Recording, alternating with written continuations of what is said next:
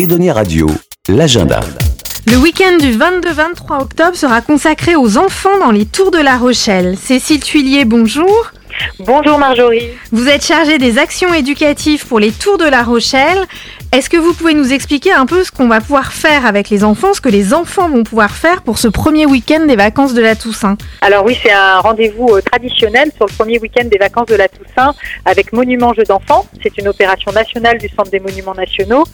Et euh, cette année, sur euh, les Tours de la Rochelle, on, on, invite les enfants à venir découvrir la Tour de la Lanterne avec deux activités sur la thématique un peu magique. Il y a une enquête pour euh, les enfants, donc euh, un peu un peu type c'est pas un escape game, mais euh, c'est le même principe de recherche et d'enquête. Euh, et également euh, un atelier qui est un atelier de sciences magiques. Donc on va faire des expériences un peu extraordinaires. Alors, ce sont deux activités qui sont proposées, donc l'une par 221B et le deuxième par les petits débrouillards. Euh, qui se tiendront tous les deux dans la tour de la lanterne le samedi et le dimanche matin et après-midi.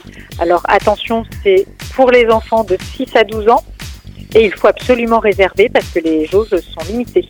Et est-ce que les parents, euh, en fait, on vous laisse nos, nos enfants ou est-ce qu'on peut euh, rester avec eux? Alors l'intérêt de Monument Jeux d'enfants, c'est de vraiment partager un temps avec son enfant. Donc les parents sont invités à participer avec leur enfant.